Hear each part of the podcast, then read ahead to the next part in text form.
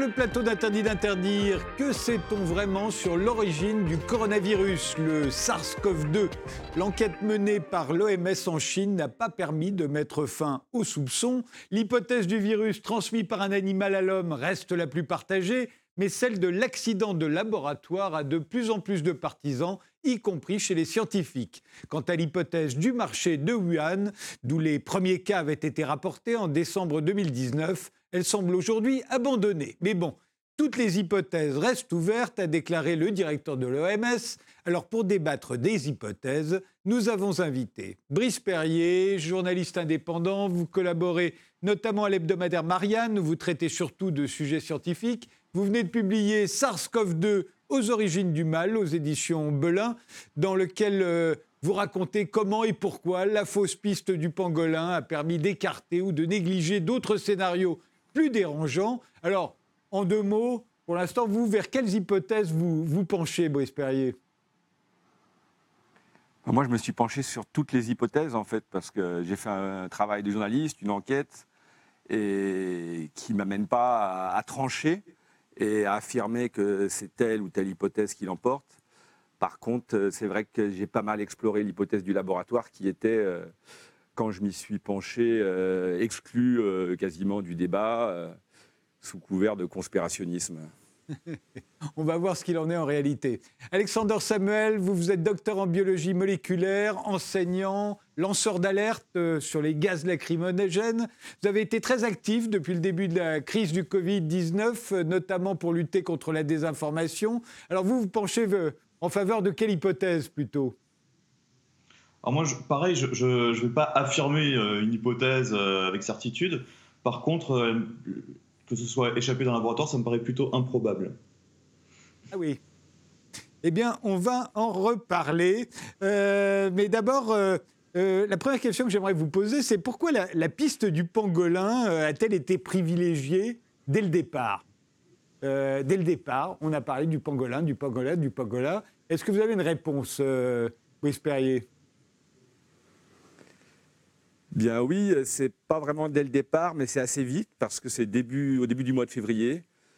Il y a l'Université de Chine du Sud qui a fait une conférence de presse en, présentant euh, une découverte qui était des virus, des coronavirus trouvés chez des pangolins, qui aurait, affirmait-il, 99% d'identité avec SARS-CoV-2, ce qui est une identité donc très importante et qui pourrait correspondre à l'hôte intermédiaire qui aurait transmis le virus à l'homme. Euh, ça, c'est une information qui a fait le tour du monde immédiatement, qui a été tout de suite relayée par euh, le journal Nature. Alors qu'en fait, il s'est avéré que c'était faux, parce que l'identité des virus de pangolin n'était que de 90%, donc ce qui n'est plus du tout la même chose.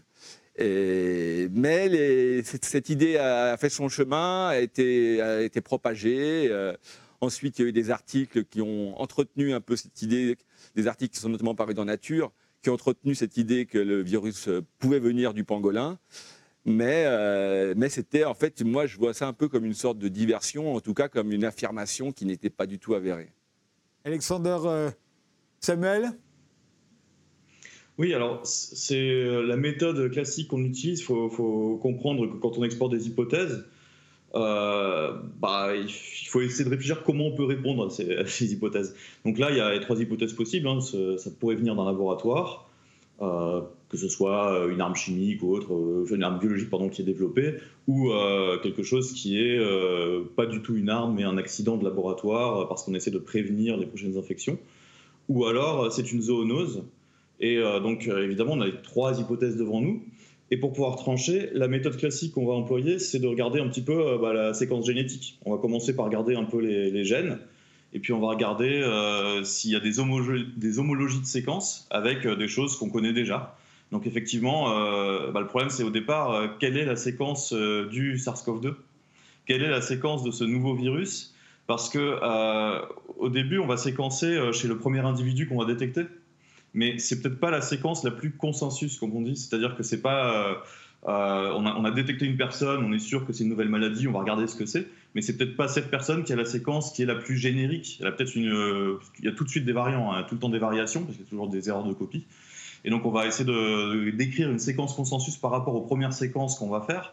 Et puis, bah, celle-ci va peut-être se rapprocher plus de tel ou tel organisme au départ. Et puis, quand on va séquencer davantage chez plus de personnes, on va avoir des séquences qui vont, une séquence consensus qui va un peu évoluer. On va avoir un spectre de variants qui va évoluer. Donc oui, effectivement, au départ, il y a eu cette proximité qui a été établie avec le pangolin. Et puis rapidement, on a trouvé d'autres proximités, notamment avec cette fameuse RATG13 de chauve-souris. Alors justement, ce que, ce que l'on a l'air de, Tout le monde a l'air d'être d'accord, c'est que le SARS-CoV-2 vient de Chine et qui vient de la chauve-souris, mais qu'il a eu besoin d'un autre animal intermédiaire pour passer à l'homme. Est-ce qu'on en est bien là? Est-ce que j'ai bien compris? Pas forcément, en fait. Euh, que ça vienne de la chauve-souris à la base, c'est à peu près acquis, hein, c'est même certain. Par contre, euh, qui a eu besoin d'un animal intermédiaire, euh, c'est l'hypothèse qui est privilégiée, euh, que ce soit le pangolin ou maintenant on parle pas mal du vison, ou ça peut être d'autres animaux. Mais il n'est pas exclu totalement que ça vienne directement de la chauve-souris parce qu'il y a eu des, notamment, il y a des contaminations qui peuvent arriver avec des coronavirus dans le sud de la Chine avec des, des personnes qui vivent à proximité des chauves-souris. Donc mais c'est quand même assez rare. Mais ce n'est pas totalement exclu de que ça, vienne directement de la chauve-souris. Alexandre Samuel? Oui, c'est. Bah, y a, les hypothèses sont, ouvertes. Euh, on, peut, on pense, effectivement, l'OMS pense qu'il faut euh, un autre intermédiaire. Dans son rapport, il y a un gros rapport qui est sorti. Euh, il y a une hypothèse qui, moi, m'avait plu à titre personnel, qui n'est pas nécessairement l'hypothèse, euh, enfin la, réalité, mais qui me, plaisait pas mal. C'était celle publiée par un, certain Bill Galler, qui explique surtout euh, la, présence du site de clivage furine, je pense qu'on en reviendra dessus, euh, et qui, qui, passerait par des recombinaisons entre plusieurs séquences de, de, virus chez la chauve-souris. Donc en fait, il faut des co-infections, c'est-à-dire qu'il est possible qu'on ait en même temps deux infections par deux séquences virales différentes en même temps. Et euh, dans ce cas-là, euh, on peut euh, avoir des recombinaisons, des hybridations entre les deux séquences. Il est aussi possible, ça arrive très, régulièrement en génétique, hein, qu'il y ait tout simplement des recombinaisons avec des choses qui traînent et qui ont des homologies de séquences. donc voilà, l'hypothèse de la recombinaison existe aussi.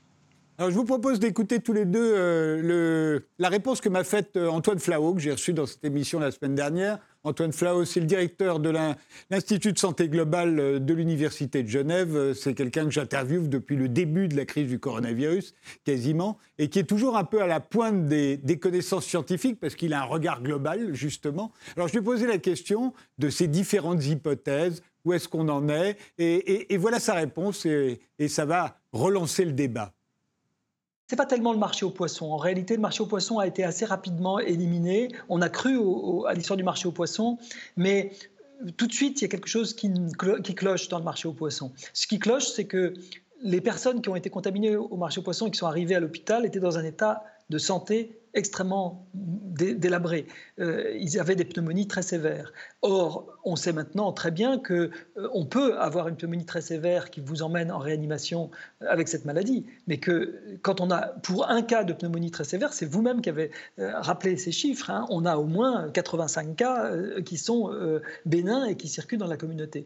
Donc, s'il y avait eu un cas, là, c'est 7 cas de, de, pneumonie très sévère hospitalisés à Wuhan à cette période-là, on, se serait attendu à ce qu'il y ait plusieurs milliers de cas euh, dans la, dans la ville de Wuhan, euh, déjà circulant. Euh, et, donc, probablement, le, marché est un cluster, mais ça n'est pas plus que cela. ça n'est pas l'origine. L'origine, il faut la chercher sans doute même quelques semaines auparavant. Alors, comment, d'où vient l'origine? Et je crois qu'il y a deux grandes hypothèses sur la table. L'une, c'est que peut-être des fermes, par exemple de visons, euh, aurait pu être contaminé par euh, une chauve-souris porteuse du coronavirus. Euh, le coronavirus serait, aurait infecté le troupeau de visons. et je dis le vison parce qu'il y a des troupeaux de visons dans la banlieue de Wuhan, euh, c'est très prisé pour sa fourrure, et donc, euh, un peu comme euh, au Danemark ou, même en France, hein, on a des élevages de visons, et que le vison est un assez bon modèle animal, c'est-à-dire que ce n'est pas un réservoir, mais c'est ce qu'on appelle un hôte amplificateur, on peut le contaminer, et lui-même peut recontaminer à son tour des hommes. Et ça peut être un bon hôte intermédiaire pour faire que le virus s'habitue entre l'homme avec lequel le vison vit et, l'animal. Alors qu'entre la chauve-souris et l'homme, on n'a pas des contacts très fréquents. Donc ça, c'est une première hypothèse. Malheureusement, euh, les, experts n'ont pas pu euh, avoir accès à des troupeaux de visons, n'ont pas pu faire des prélèvements sur les quelques troupeaux de visons euh, qui étaient dans des fermes avoisinantes. Et la deuxième hypothèse sur la table, c'est qu'en effet, il puisse y avoir une, une fuite de laboratoire très probablement pas du tout malveillante, pas intentionnelle, juste une sorte de, négligence, une sorte de, possibilité que quelqu'un soit s'infecte en cours d'une manipulation sur des coronavirus dans le laboratoire, soit que euh, voilà, on, casse une éprouvette et que un virus soit relargué dans la nature.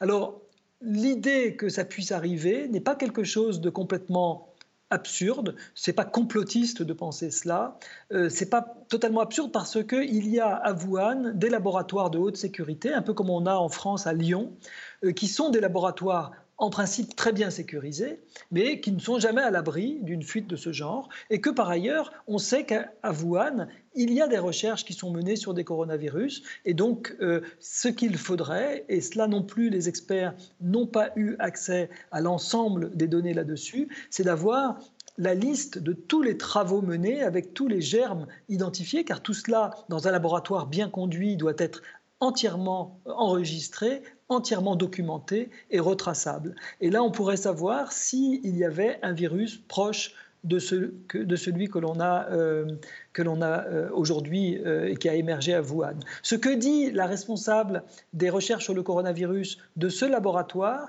c'est que au début, quand elle a entendu parler de cette épidémie qui démarrait à Wuhan, elle a mal dormi parce qu'elle a eu peur que ça puisse être une fuite de son laboratoire et qu'elle a vérifié les séquences et qu'il n'y avait aucune proximité entre les séquences des germes qu'elle euh, analysait et ceux euh, qui sont euh, à l'origine de cette pandémie.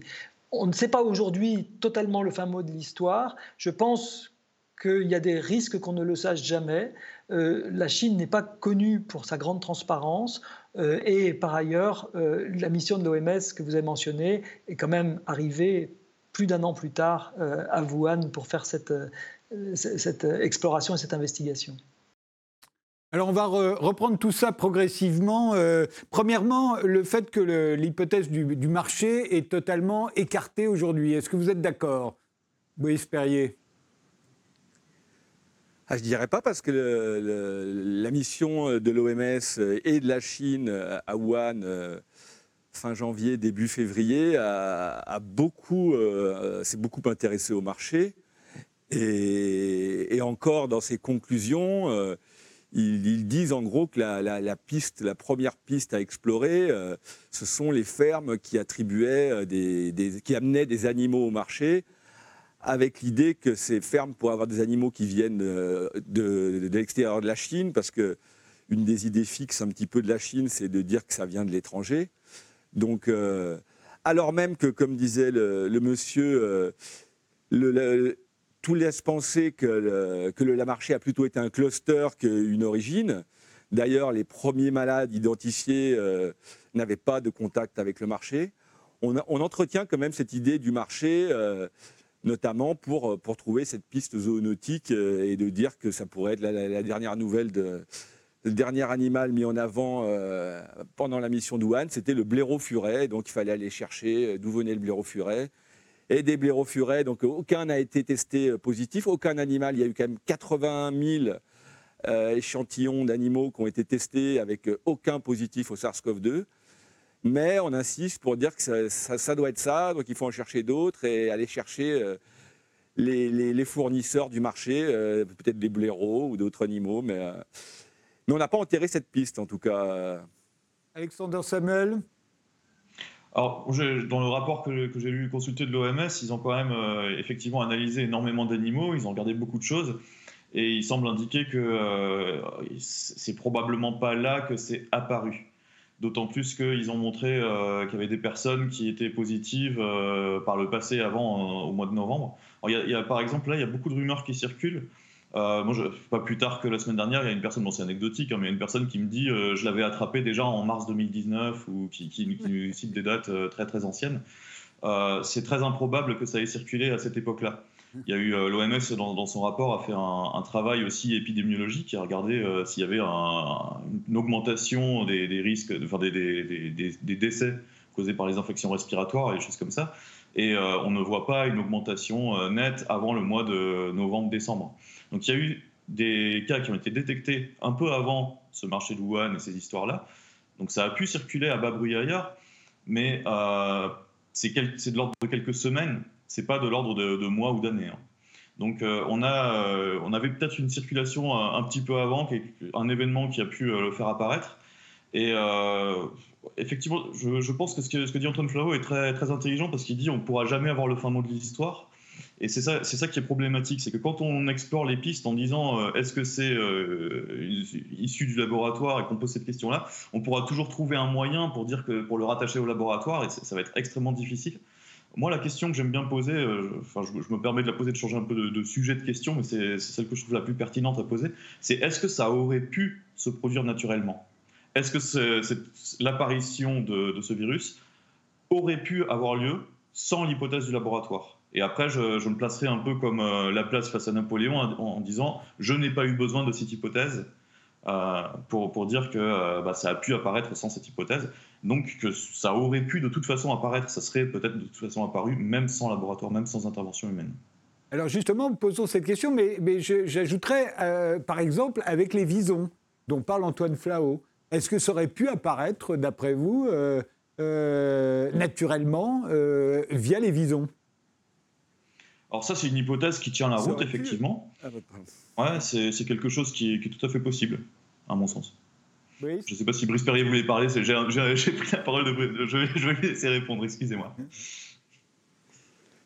Non, mais ça aurait pu arriver naturellement, c'est euh, sûr. Et d'ailleurs, ça a été en fait un argument, euh, notamment de l'article de référence euh, qui a été écrit par Christian Andersen et trois ou quatre autres auteurs, qui en fait disait que comme ça pouvait être naturel, en fait, c'était naturel. Mais c'est un peu l'idée euh, qu'il y a eu dès le départ. Comme ça peut être naturel, c'est naturel. Alors qu'en fait, un, virus qui sort d'un laboratoire peut avoir tout d'un virus naturel, qu'il ait été trouvé et collecté euh, sans être modifié, ou qu'il ait été travaillé avec ce qu'on appelle des expériences de gain de fonction, qui, recherchent le naturel, donc qui recherchent une évolution naturelle qui pourrait arriver. Donc, ce sont des virus euh, qui ressemblent à des virus naturels. Et quant au vison, euh, oui, c'est une possibilité. Euh, moi, j'ai trouvé que ce qui était intéressant, euh, l'avantage avec le vison, c'est ce qui, a fait remarquer quand même cet animal, c'est ce qui s'est passé en Italie, où en fait on a eu à peu près le premier variant significatif de SARS-CoV-2 qui est apparu dans une zone rurale où il y avait une concentration d'élevage de visons. Et, là, ça pourrait expliquer ce, premier variant par un aller-retour euh, homme, vison, retour à l'homme. Et donc, on, a, aussi vu par la suite euh, en Hollande, au Danemark plutôt, qui avait eu ce genre d'échange avec des retours, avec des mutations, donc ce qui a amené l'abattage de tous les animaux. Donc c'est une possibilité. Après, les visons, euh, je ne sais pas s'il y a des élevages de visons à proximité de Wuhan, parce que les élevages de visons sont plus dans l'est du pays. Euh, mais il est possible qu'une chauve-souris euh, se soit les, été déféquée dans les, dans mangeoires des, animaux et leur ait transmis un virus et qu'ensuite il soit passé euh, aux éleveurs et, qu'un éleveur aille à Wuhan. et voilà, ça, ça pourrait être une piste possible. Alexander Samuel, alors je peux vous poser la question autrement. Quels sont les éléments qui penchent euh, d'après vous, vers un virus naturel? Alors, pour, moi, ce qui est, la manière de poser la question, de savoir euh, si ça peut se produire naturellement, c'est de regarder les séquences génétiques et de se dire, bon, on va prendre une séquence de référence, on va prendre une séquence un peu éloignée, de, mais de la même famille de virus, et puis regarder euh, bah, quelles étapes intermédiaires il y a entre celle-ci et le SARS-CoV-2 qui est apparu.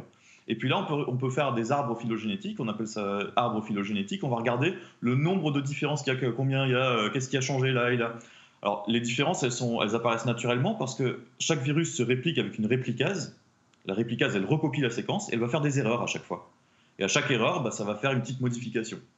Et donc, si c'est naturel, à mon sens, enfin, fondamentalement, la, la question qu'on va poser, c'est est-ce qu'il y a des modifications régulières? Est-ce qu'il apparaît régulièrement une modification, puis une autre, puis une autre, puis une autre?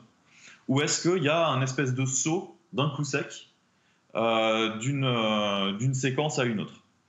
Là, pour l'instant, euh, pour vraiment donner une idée générale, ceux, qui sont un peu spécialistes, alors ça peut être un débat, c'est un objet de débat hein, chez les spécialistes de dire est-ce que c'est vraiment régulier ou pas.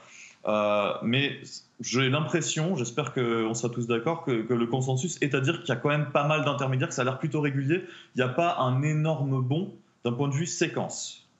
Là où il y a un bon, c'est effectivement le gain of function qui a été évoqué. Donc il y a peut-être des fonctions qui changent. Ça, je veux bien qu'on en discute après.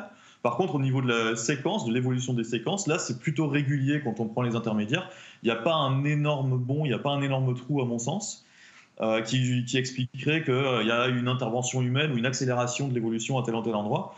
Euh, donc, c'est ce qui tend un petit peu à montrer plutôt qu'il y, qu'il y a quelque chose de naturel.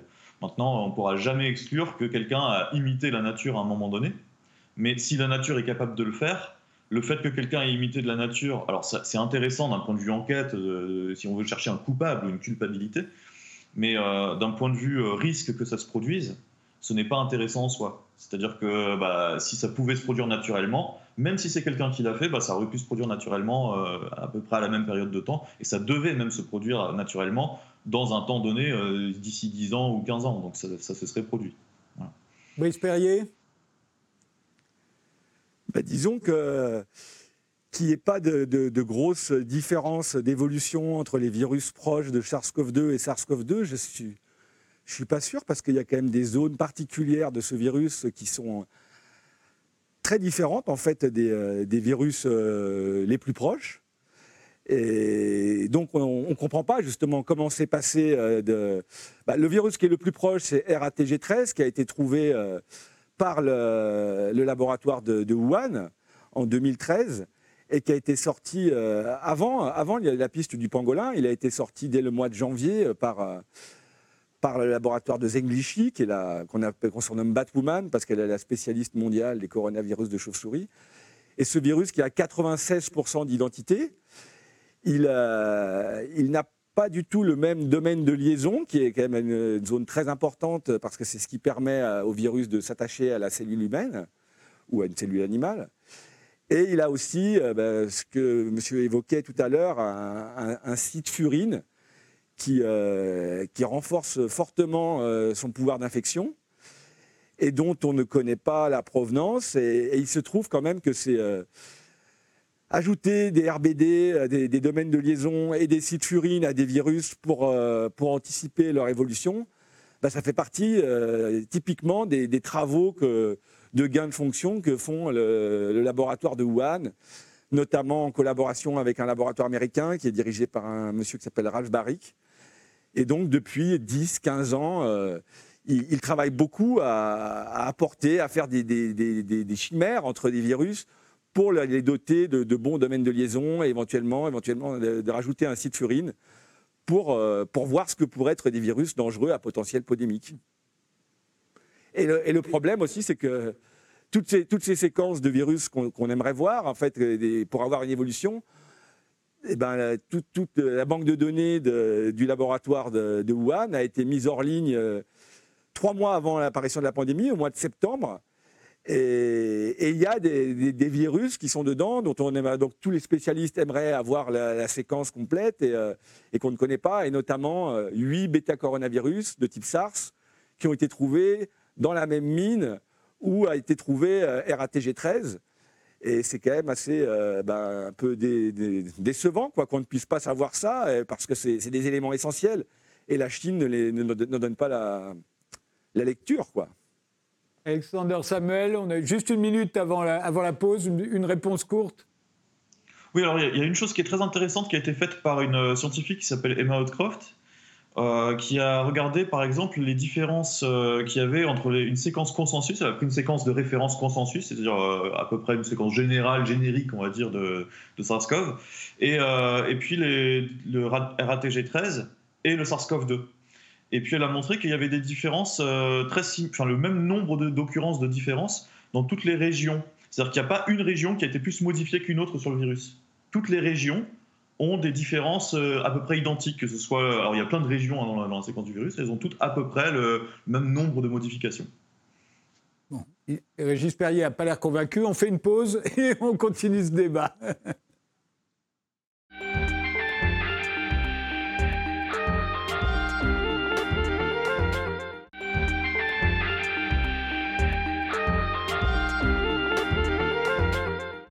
On reprend ce débat sur les origines euh, du SARS-CoV-2, le virus, euh, le fameux virus qui nous empoisonne euh, depuis plus d'un an maintenant, avec Brice Perrier, qui est journaliste et qui publie SARS-CoV-2 aux origines du mal aux éditions Belin, et avec Alexander Samuel, qui est docteur en biologie moléculaire. première question pour repartir. Euh, à votre avis, Brice Perrier, pourquoi l'hypothèse de l'accident de laboratoire a-t-elle été rejetée dès le départ? Bah, Ça s'explique euh, par l'intervention, en fait, on peut dire, d'une personne qui s'appelle Peter Daszak, qui est le président d'une ONG qui s'appelle EcoHealth Alliance, qui, euh, qui travaille à collecter des virus dans le monde pour pour prévenir des pandémies, pour connaître en fait les virus euh, avant qu'ils nous attaquent, en gros. Et, cette personne euh, a, écrit une tribune au mois de février euh, pour, pour dire qu'en fait, considérer que ce virus n'était pas d'origine naturelle, qu'il provenait d'un laboratoire, c'était une théorie du complot qu'il fallait écarter en tant que telle. Et il a, il a assez bien manœuvré parce qu'il a, il a écrit cette tribune. Après, il l'a fait signer par, euh, par 27 euh, scientifiques de renom. Et donc, il est, il était un peu, il est passé un peu inaperçu parce qu'on ne savait pas que c'était lui qui avait écrit cette tribune. Il était juste un des signataires parmi beaucoup d'autres. Et c'est, c'est paru comme euh, la communauté scientifique est unanime à, à, décréter que cette hypothèse de laboratoire est une théorie du complot. Et il se trouve quand même que cette personne, c'est quelqu'un qui travaillait euh, énormément depuis 10-15 euh, ans avec, euh, avec le laboratoire de Wuhan, qui même leur, qui participait au financement de leurs travaux avec des fonds américains. Et, donc, en fait, vous avez cette personne qui est, qui est partie prenante, en fait, puisque c'est ses amis, hein, il travaille beaucoup avec eux, notamment sur les gains de fonction, et qui a, qui a diffusé cette théorie, qui ensuite est devenue le, le responsable de la, task force du Lancet sur la recherche de l'origine du virus, et qui est un expert de l'OMS, qui était dans l'équipe, et qui était celui qui s'exprimait le plus, d'ailleurs à Wuhan. Donc en fait, on a l'expert numéro un, quasiment, même l'expert un peu numéro un, qui, est, euh, qui travaille avec le suspect numéro un. Donc c'est un énorme conflit d'intérêt, c'est pas normal, cette personne ne devrait pas être à cette place-là. Il a tout à fait le droit, et c'est légitime d'avoir fait son travail, de collecter des virus, de travailler avec les Chinois mais de le mettre comme expert et celui qui, en plus, va s'attacher à discréditer cette hypothèse, c'est ben, pas très logique, quoi. Alexander Samuel? Bah, C'est intéressant parce qu'il a un deuxième conflit d'intérêt, je pense aussi, qu'on peut dire. En quelque sorte, il a, il a envie, euh, je pense, qu'on prévienne les infections futures. Donc tout l'intérêt de ce qui est fait de, de ces travaux, c'est également d'anticiper euh, les nouveaux virus qui risquent d'apparaître. Et je pense que je me, mets à sa place, je ne sais pas, je suis pas dans sa tête, hein, j'imagine, mais je me dis qu'il doit avoir aussi un petit peu peur que euh, si on trouve que c'est issu d'un laboratoire ou autre, euh, bah, euh, on voudrait réduire ce type de recherche et arrêter de les faire. Et ça représente peut-être pour lui aussi une inquiétude, parce que si on ne fait pas ce genre de recherche, ça peut aussi nous désarmer encore plus qu'on ne l'a été lorsque des infections respiratoires arrivent. Et le problème, c'est qu'il n'y a pas qu'un seul type d'infection respiratoire qui peuvent nous tomber dessus, il y en a beaucoup. Donc euh, je pense qu'il y a une question de, fond qui, se sous-tend aussi, qui, rend les choses extrêmement tendues et dont il faudrait aussi sortir, c'est cette notion de euh, est-ce qu'il faut continuer à chercher euh, dans ces laboratoires-là? Oui, non, comment? Dans quelles conditions? Avec quelles conditions de sécurité? Et je pense qu'il faudrait délier ces deux problématiques. C'est-à-dire, je pense qu'il est clairement important euh, que les normes de sécurité soient remises au goût du jour parce qu'effectivement, euh, bah, il y a le, groupe drastique là, qui, part un peu. à mon sens, ils partent un peu dans tous les sens. C'est un, espèce de millefeuille que je reçois. C'est-à-dire que j'ai déjà interagi avec euh, une personne parmi eux, c'est Billy Bottingson, et ils sortent tellement de, choses, de considérations qui ne sont pas finalement scientifiques, qui sont, qui sont effectivement pertinentes, hein, mais qui font que ça devient une sorte de millefeuille, on ne on sait pas trop où ils veulent en venir, et qui donnent des suspicions. Et, mais où il n'y a pas de contenu scientifique derrière, où on n'a pas regardé les séquences, on n'a pas regardé le dur, quoi. Euh, et, ça, je pense que c'est politiquement, ça peut être très dangereux de, sur la base de ça, de dire il faut plus qu'on surveille les virus, il faut plus qu'on fasse gaffe, etc. Mais par contre, ce qu'ils ont fait de positif, et ce qui est très intéressant, c'est qu'ils nous ont sorti des images. Alors j'ai vu ces photos circuler de prélèvements qui avaient été faits dans des conditions qui n'étaient pas euh, super euh, clean et hygiéniques. On se, rend compte qu'il y a des infections sur certaines personnes qui travaillent dans ces laboratoires lors de la collecte notamment. Euh, qui, peuvent être, sans doute dues à la manière de travailler. Donc ça peut être important de renforcer les manières de travailler, ça c'est une piste qui est extrêmement intéressante. Pour autant, je pense que le risque d'attraper un virus dans la nature, parce qu'il y a énormément de virus dans notre corps, nous-mêmes là en ce moment, on a des centaines de virus, enfin on a 100 fois plus de virus que de, que de cellules dans notre corps, donc on a plein plein de virus qui sont inoffensifs pour nous, mais de partout. Donc la possibilité d'attraper un virus quelconque dans la nature est quand même assez élevée. Donc en termes de probabilité, le fait qu'il y ait une personne qui collecte effectivement à certains endroits euh, des, virus un peu plus rares est un risque, mais de la même façon, il existe un risque qui est lié au fait qu'il y a plein de virus partout euh, tout le temps et qu'on a énormément, énormément d'interactions avec des animaux tout le temps euh, dans le monde. On est des milliards d'individus avec des milliards et des milliards d'interactions avec les animaux. Alors les interactions avec les animaux, effectivement, on pourrait dire que ça date du néolithique, donc ça date pas d'hier. De même que la déforestation, d'ailleurs. Or, quand, il est, quand on était tous euh, euh, dans l'idée que c'était un animal sauvage, et notamment un pangolin, euh, l'OMS a réagi en disant qu'il fallait arrêter la vente de mammifères sauvages vivants sur les marchés. les écologistes ont dit que c'était une catastrophe, qu'il fallait arrêter la déforestation, qu'il fallait arrêter d'être en contact avec les animaux sauvages etc., etc. On a entendu tout ça. S'il il s'avérait que c'est un laboratoire, euh, effectivement, est-ce qu'il ne faudrait pas arrêter la manipulation des virus? Parce que c'est la logique même. Vu qu'on veut interdire les choses à chaque fois, il faudra bien interdire quelque chose, et ce serait la manipulation des virus, non, euh, Oui, déjà, si je peux me permettre, euh, sur le groupe drastique euh, qui, qui, ne regarderait pas les séquences, en fait, ils, regardent quand même pas mal du tout les séquences et ils ont repéré, hein?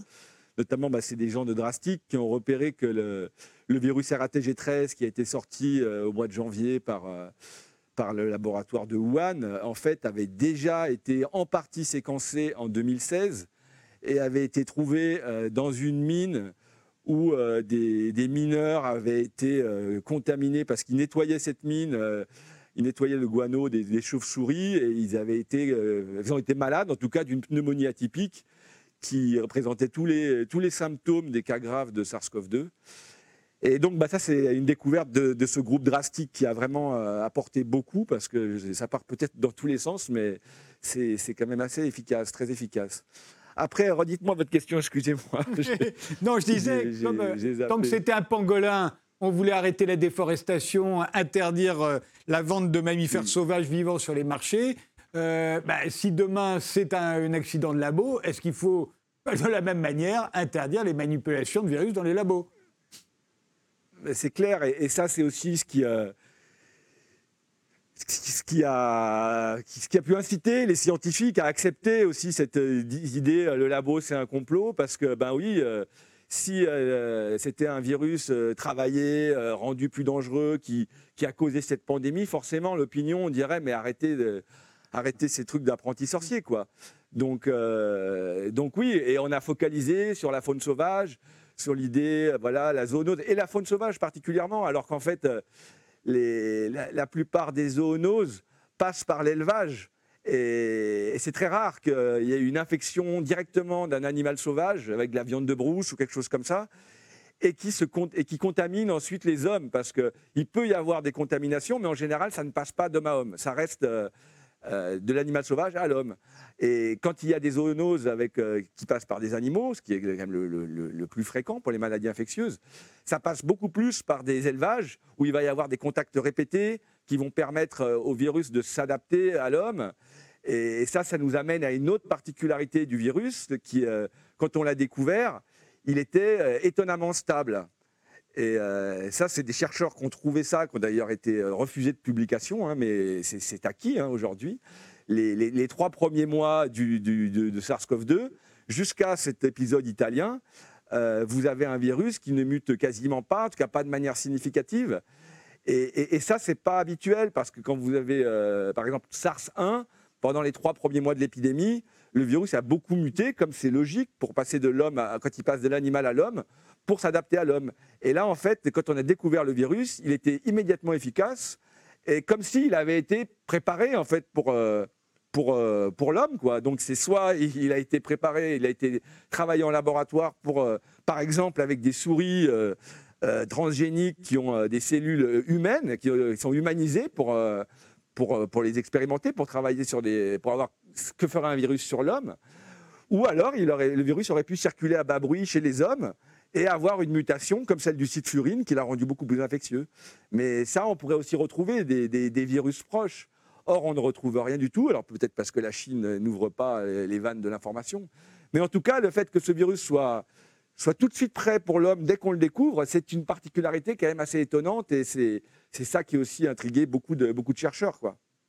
Alexandre Samuel, qu'est-ce qu'on fait dans, dans ce laboratoire P4 de Wuhan euh, euh, et pourquoi, à votre avis, c'est indispensable de continuer de le faire euh, On manipule des virus, on, les expérimente sur les êtres humains. Qu'est-ce qu'on fait exactement? Je me souviens, on ne sait pas tout ce qui est fait. Il y a des choses qui sont publiées, il y a des choses sans doute qu'on ne sait pas exactement. D'habitude, tout est publié. D'habitude, euh, dans un monde idéal, on publie des choses parce que c'est pas si, grave que ça. Mais euh, je préfère pas dire que je sais tout ce qui s'y passe. Parce que, euh, bah, effectivement, il y, a des choses qui, qui sont un peu étonnantes. Même, je, suis d'accord pour dire qu'il y a des choses étonnantes sur la communication. Par exemple, qu'ils avaient très très peu de, SARS-CoV qu'ils ont publié lorsqu'on l'enquête de l'OMS est venue. Par contre, d'un point de vue général, je me suis intéressé aux laboratoires euh, qui sont impliqués dans la guerre chimique. On, avait, euh, on a le centre du Boucher en France, par exemple, qui était impliqué dans la guerre euh, CRBN, on dit hein, radiologique, biologique, chimique, c'est les différents risques qui existent. Et les virus sont très rarement considérés comme des bonnes armes de guerre. C'est-à-dire que ce n'est pas quelque chose que les militaires aiment développer pour les rendre, pour en faire une arme de guerre. Ça remonte déjà à la conférence de Pugwash en 1959, euh, où ils, se sont rendus compte que c'est une arme qu'ils n'arrivent pas à bien contrôler. Pourquoi? Parce que les militaires, ils ont besoin de. En guerre, on a besoin de contrôler finalement ce qu'on fait. On a besoin de créer un maximum de casualties, c'est-à-dire de, victimes euh, à un moment donné, et de les cibler, de savoir où on les touche, à quel moment on les touche et comment on les touche. Or, pour un virus, bah, il faut le diffuser, on n'est pas sûr de à quel point il va se diffuser, on n'est pas sûr de son efficacité, on n'est pas sûr de comment il va muter, à quel moment il va agir et s'il va pas nous retomber dessus derrière. Donc c'est très rarement, euh, enfin ça n'a jamais été euh, vraiment une, arme pour les laboratoires, quelque chose d'intéressant à explorer comme arme offensive, on va dire. C'est quelque chose qui a été mis de côté au profit de toxines ou d'autres éléments euh, qui ont des effets beaucoup plus directs, qui sont beaucoup plus faciles à gérer d'un point de vue tactique et militaire. ça n'en ça n'empêche pas qu'il est possible qu'on essaie d'en développer, mais je pense que l'intérêt principal, c'est que depuis qu'on a CRISPR-Cas, surtout récemment, et qu'on peut très facilement modifier des séquences génétiques, ce qui fait le plus peur, c'est de se dire qu'avec très peu de matériel, on peut très rapidement euh, construire une séquence génétique, modifier des séquences génétiques. Et ce qui doit faire le plus peur, je pense, c'est le terrorisme biologique. Et je pense que d'un point de vue euh, laboratoire, dans, ce, qui ce, qui est, recherche plus secrète, ce qui doit être euh, sans doute fait le, plus, c'est d'essayer d'anticiper ces euh, tactiques, ces, choses-là, ce terrorisme biologique qui pourrait avoir lieu. Donc je pense que c'est plutôt dans cet aspect des choses qu'on va essayer de modifier des virus. Et c'est en ça que je, trouve que le, le SARS-CoV-2 n'est pas un bon candidat pour, pour ce type de recherche secrète confidentielle parce que euh, c'est pas quelque chose qui a une mortalité euh, énorme dès le départ. C'est pas c'est pas le, genre de virus euh, qui, sert d'arme. C'est quelque chose qui déclenche finalement une pandémie mondiale qui affecte tout le monde, mais qui ressemble pas vraiment à une arme. Donc la partie arme, je pense qu'on peut dire que sa probabilité est extrêmement basse. je ne sais pas s'il si y aurait une réponse sur ça, mais je, c'est mon avis, c'est un avis personnel. Hein, c'est pas nécessairement une vérité. Ouais.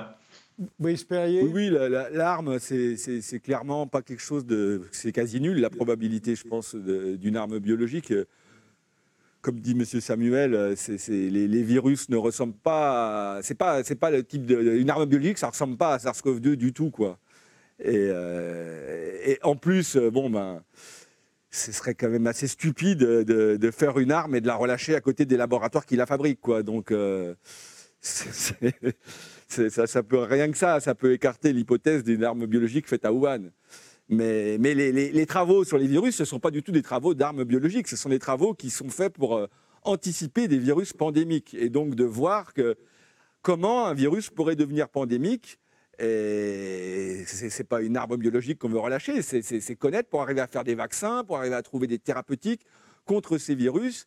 Et ce qu'ils cherchaient notamment à Wuhan, c'était de, oui, de faire des vaccins, en fait, des vaccins, par exemple, contre tous les coronavirus.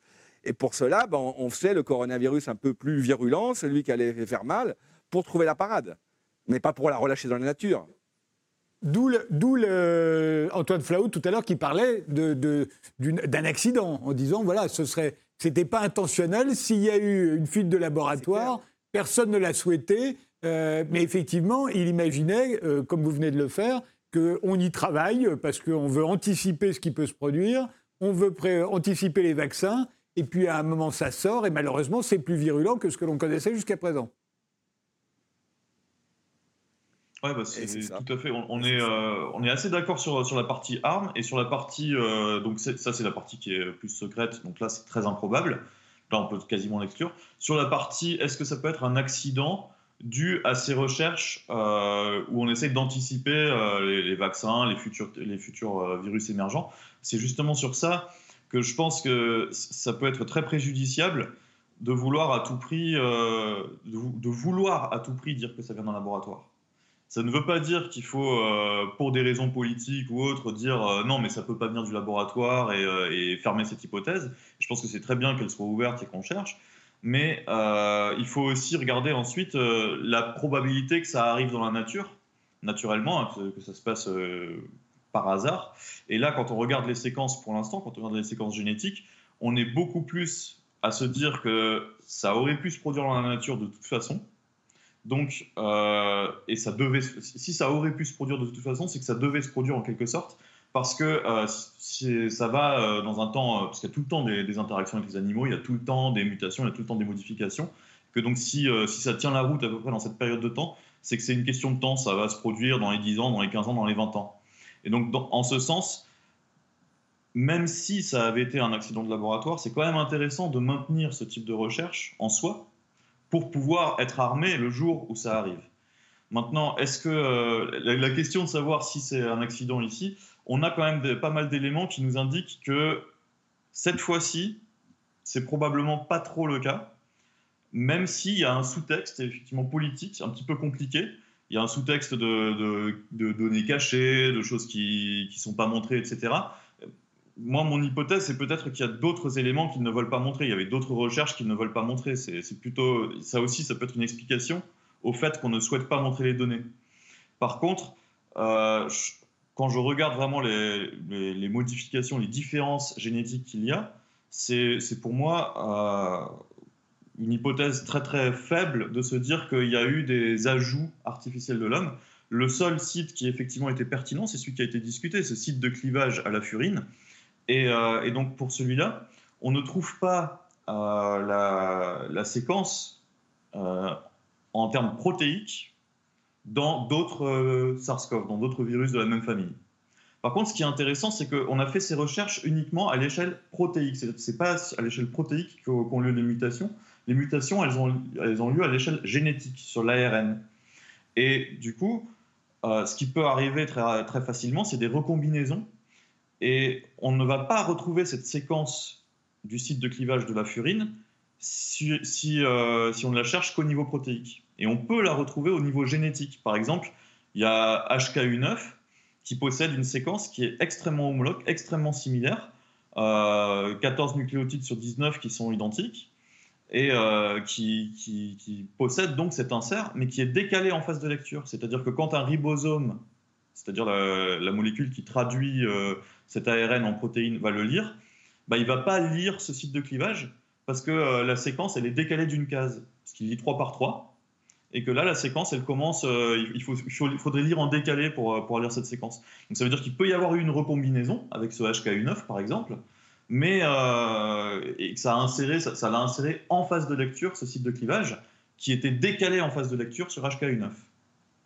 Brice Perrier, euh, il y a d'autres hypothèses. Cette combinaison, on peut dire aussi qu'elle est assez improbable, hein, parce qu'il y a des nucléotides déjà qui ne sont pas tous les nucléotides, alors qu'on a une insertion hein, de, de, 12 nucléotides qui ont un rôle euh, bah, très particulier. Euh, et, leur, leur, on va dire leur, leur, côté naturel ou étonnant, il va notamment être, être étudié de façon très approfondie, ce qui n'a pas encore été le cas jusqu'à présent. Euh, par euh, une équipe euh, de bioinformatique sous la direction de Jacques Van Elden et qui, va notamment regarder une chose, c'est que vous avez, pour faire des, acides aminés, vous avez besoin de codons qui rassemblent trois nucléotides. Et ce qui fait le site furine et son infectiosité, c'est qu'il y ait de l'arginine, qui est un acide aminé basique. Et c'est un site polybasique parce qu'il y en a plusieurs. Et il se trouve que les, codons qui servent à coder l'arginine dans SARS-CoV-2 ce sont deux codons qui sont CGG, donc ces trois euh, nucléotides qui sont associés. Et CGG, c'est des codons qu'on retrouve assez rarement, en fait, euh, naturellement, euh, dans SARS-CoV-2, beaucoup moins que d'autres codons qui codent l'arginine. Or, là, on les trouve deux fois. On les trouve deux fois de suite, ce qui est un peu étonnant. Et il se trouve en revanche que quand on veut faire de l'arginine, insérer de l'arginine dans des laboratoires, là, on utilise très régulièrement CGG. Donc euh, la présence de ces nucléotides euh, ben, pourrait être un, signe euh, qui, amènerait des probabilités vers le laboratoire. Et ça, ça va être fait dans une étude très poussée qui va durer un an, de comparaison avec tous les virus, d'évolution des virus. Et, on verra si ces, CGG, ben, le, degré de probabilité, en gros, qu'il soit naturel ou pas. Et, et ça, c'est une étude très intéressante qui va être faite en France, qui va être faite en France. je voudrais répondre, euh, rebondir sur ça, c'est très, très intéressant. Très vite. Parce que les CGG, justement, ouais, bah les, arginines, elles peuvent être codées par quatre codons, hein, CGU, CGC, CGA ou CGG. Et euh, ce qui est intéressant, c'est que dans la souche HKU9, les deux arginines, les deux, il n'y en a que deux, hein, elles sont toutes les deux codées par la séquence CGG. Donc on, la retrouve cette séquence CGG. Et quand on cherche euh, ce CGG, ailleurs aussi sur l'humain, on, le retrouve ailleurs. Donc c'est la théorie de Bill Gallaher hein, qui, a, préposé ça. Mais justement, on, trouve précisément cette séquence-là sur HKU9. Alors, dernière question. pourquoi c'est important Parce que d'ailleurs, il n'y a, pas d'arginine dans mais c'est un peu technique. Hein. voilà. voilà. Euh, euh, dernière question. Pourquoi est-ce que c'est important de connaître, enfin, dans l'espoir qu'on puisse le connaître, l'origine de, de SARS-CoV-2 Brice? Bah Pour éviter SARS-CoV-3 peut-être, parce que c'est quand même euh, comprendre d'où vient cette pandémie, bah, c'est éviter la prochaine. Euh, et, comme je vous le disais, les, virus qui viennent de la nature, ça existe, mais il n'y en a pas tant que ça, en fait, qui, euh, sont venus naturellement par la faune sauvage et qui ont fait des pandémies comme ça. Et celle-ci, c'est presque, presque une première, hein, avec un tel impact. Et, si elle vient de, laboratoire, ben, c'est quand même important de le savoir, parce que si on avait évité de faire ça, euh, ou si on l'avait fait de façon plus précautionneuse, il n'y aurait pas eu la pandémie. Et, si ça vient des animaux, ben, c'est important aussi de le savoir, pour savoir par quels animaux c'est passé, par quels élevages, pour contrôler ces élevages, pour contrôler le circuit, en fait, que le circuit vienne du laboratoire ou qu'il vienne de la faune sauvage via les élevages, c'est important de le comprendre pour éviter que d'autres virus reprennent le même chemin, en fait. Alexander Samuel? Oui, bah, c'est intéressant parce que la grippe espagnole, par exemple, on a mis euh, longtemps à, retrouver d'où elle venait parce qu'elle n'est pas espagnole, la grippe espagnole. Euh, et, donc, souvent, on met un peu de temps à retrouver les origines et à, retrouver d'où ça vient. Et euh, moi, je trouve que la, conclusion est intéressante. Si, l'objectif est de se dire qu'il faut éviter que ça se reproduise, c'est effectivement un but très noble et, que tout le monde partage, bah justement, est-ce que, est-ce que, le, est-ce que du coup, il faut se dire il faut fermer les laboratoires ou est-ce que parce que même si ça, même si ça s'était échappé le laboratoire, moi je me dis, il n'empêche que dans la nature, ça se produit aussi. On a des exemples historiques, on en a pas mal. Et du coup, euh, il, vaut mieux anticiper un petit peu et préparer, mais dans ce cas-là, il faudrait choisir des, normes plus strictes pour les laboratoires, être plus sûr, euh, faire attention à ce qu'on fait. Or, pour l'instant, de ce que je sais des P4, alors je n'ai pas été à de Wuhan, hein, je n'ai pas visité de mes yeux, etc. Mais euh, c'est extrêmement difficile euh, qu'il y ait des, problèmes sur des laboratoires de, cette haute sécurité. Il y a par exemple une histoire, une fausse rumeur qui circule énormément sur un SDF qui se serait introduit dans un P4 en France, à Lyon. Alors, effectivement, il y a un SDF qui s'est introduit dans, dans, dans, le laboratoire P4, entre guillemets, mais c'est dans la partie administrative il n'a jamais eu accès aux, zones dangereuses. Il a été tout de suite confronté. Euh, enfin, il y avait tout de suite une personne qui l'a vu. Ça n'a duré que quelques minutes. Enfin, ça n'a rien à voir. Et c'est des endroits qui sont extrêmement sécurisés, aussi bien contre l'intrusion, mais aussi contre euh, l'échappement de toute euh, molécule. C'est des niveaux de sécurité qui sont d'un très très haut standard. C'est extrêmement difficile que quelque chose s'échappe d'un laboratoire. Je pense que c'est plutôt, s'il y a une hypothèse liée au laboratoire, ce serait plutôt une hypothèse de type zooneuse qui se serait produite à la collecte. Et bah, la collecte, euh, c'est moins fréquent qu'il y ait des collectes qu'il euh, y ait des interactions entre l'homme et l'animal euh, qui sont quotidiennes dans le monde, avec plein d'élevages intensifs, plein de problèmes de ce type-là. Donc moi je pense que même, même si on cherche encore à savoir d'où ça vient, même si on peut continuer à chercher, la réponse, on peut déjà répondre à cette question-là. On peut déjà répondre à cette question-là, de dire qu'est-ce qu'on peut faire. Bah, je pense qu'il faut absolument continuer à anticiper, à, se prémunir, peut-être élever les niveaux de sécurité, revérifier les niveaux de sécurité des laboratoires, ça c'est pas un problème, maintenir les niveaux de sécurité qu'on a déjà, et, euh, et, puis faire attention aussi euh, à notre environnement, peut-être euh, se poser des questions sur la manière dont on traite l'environnement, l'écologie, notre consommation, etc., et, et la concentration d'animaux pour l'élevage. Hein. Je vous remercie tous les deux euh, d'avoir participé à ce débat. Merci de nous avoir suivis et rendez-vous au prochain numéro.